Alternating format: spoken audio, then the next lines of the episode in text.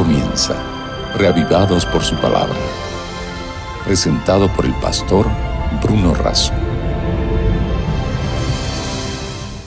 Hola, nuevamente juntos para continuar en nuestro fascinante viaje a través de las páginas eternas de la Biblia.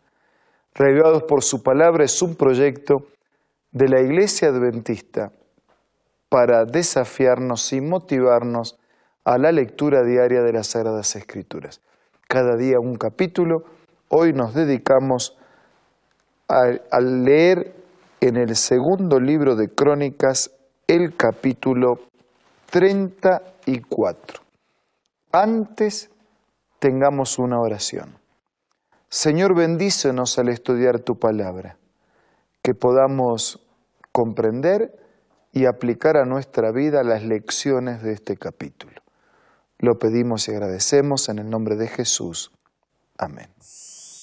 El capítulo 34 del segundo libro de Crónicas nos introduce en el reinado de Josías, alguien que comenzó a reinar cuando tenía ocho años, por supuesto con ayuda de tutores, y que reinó durante 31 años. Alguien de cuyo resumen dice, hizo lo recto delante de Dios sin apartarse de la enseñanza ni a derecha ni a izquierda. Este capítulo nos reseña también las reformas espirituales, religiosas, que Josías llevó adelante.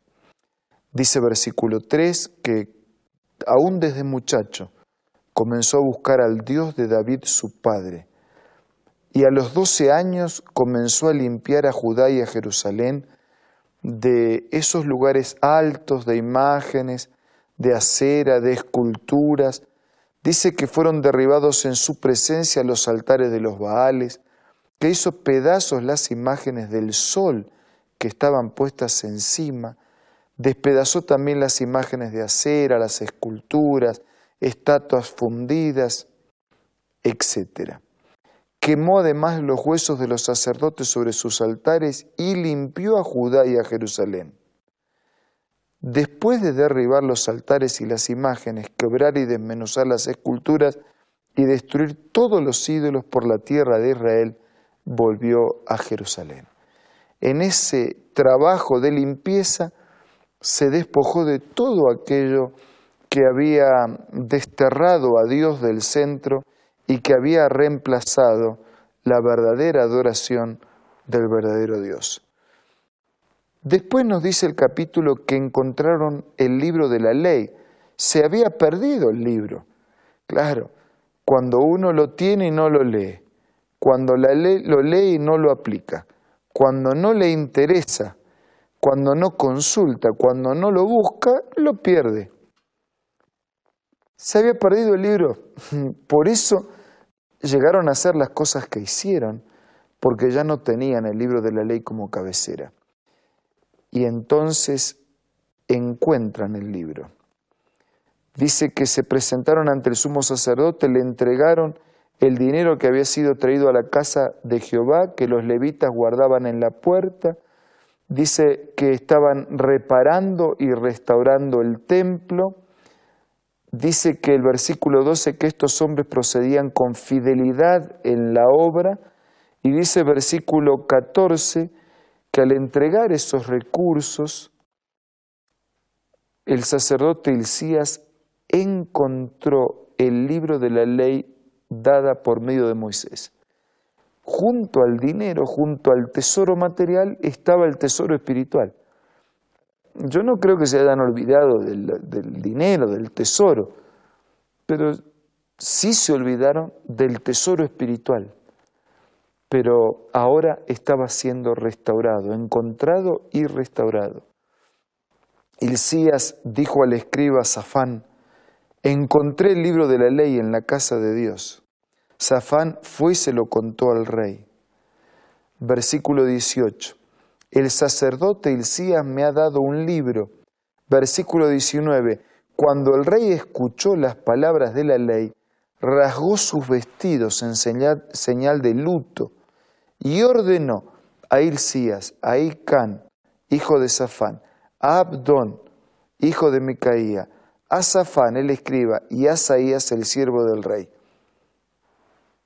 Id y consultad a Jehová por mí y por el resto de Israel y de Judá acerca de las palabras del libro que se ha hallado, porque grande es la ira de Dios que ha caído sobre nosotros, por cuanto nuestros padres no han guardado la palabra de Dios haciendo conforme a todo lo que está escrito en este libro. O sea, vayan y consulten a Dios. ¿Qué con nosotros?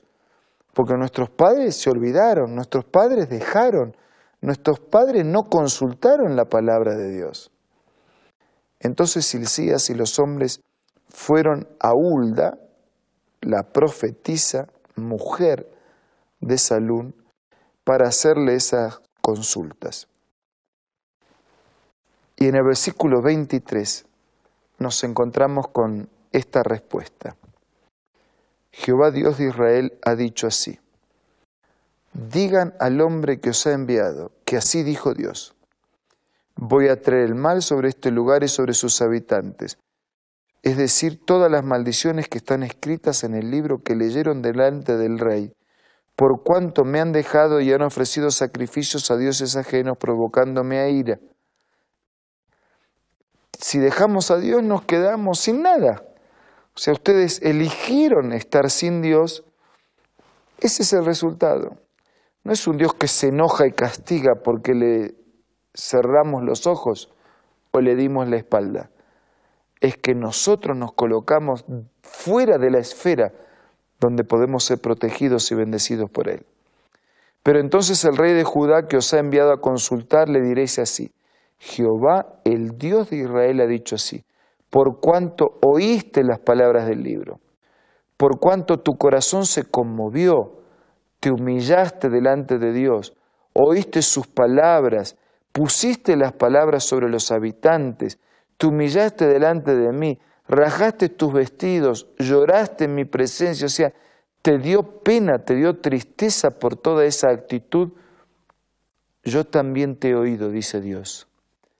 Yo te recogeré con tus padres. Serás recogido en la hora indicada en tu sepulcro en paz.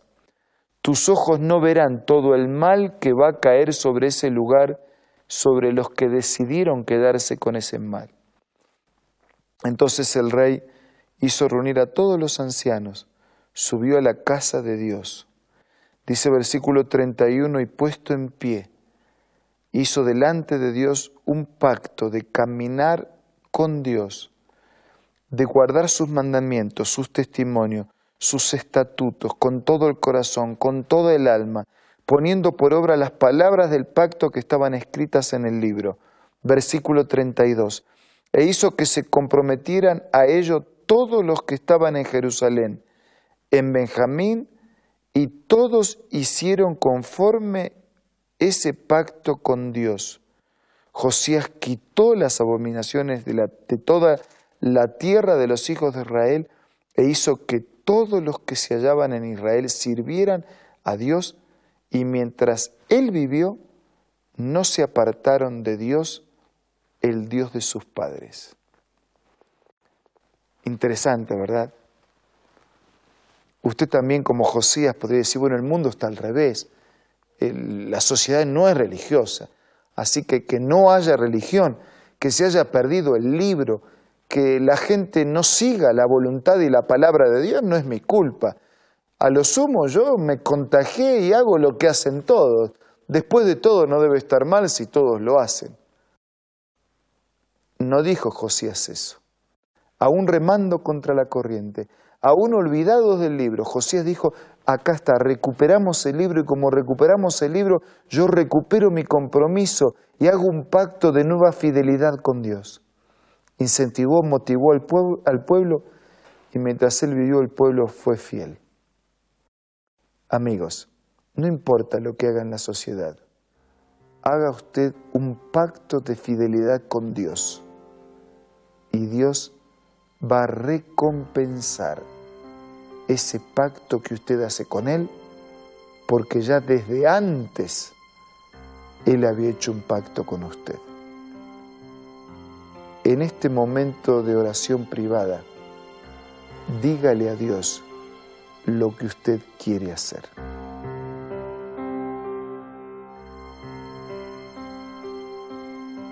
Gracias Señor porque podemos recuperar en nuestra vida el valor de tu palabra.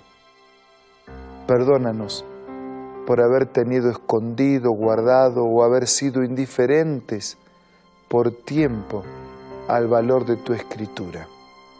Y ahora que lo recuperamos, queremos tenerlo en nuestro corazón, en nuestra mente, en nuestra mesita de luz, para leerlo todos los días, pero sobre todo para practicar tu mensaje, tu palabra, todo el tiempo. Bendice a nuestros amigos y hermanos y fortalece la decisión tomada. Te lo pedimos y agradecemos en el nombre de Jesús. Amén. Amigos, fue un gusto estar juntos hoy. Nos reencontramos mañana para seguir siendo reavivados por su palabra. Esto fue Reavivados por su palabra, presentado por el pastor Bruno Razo.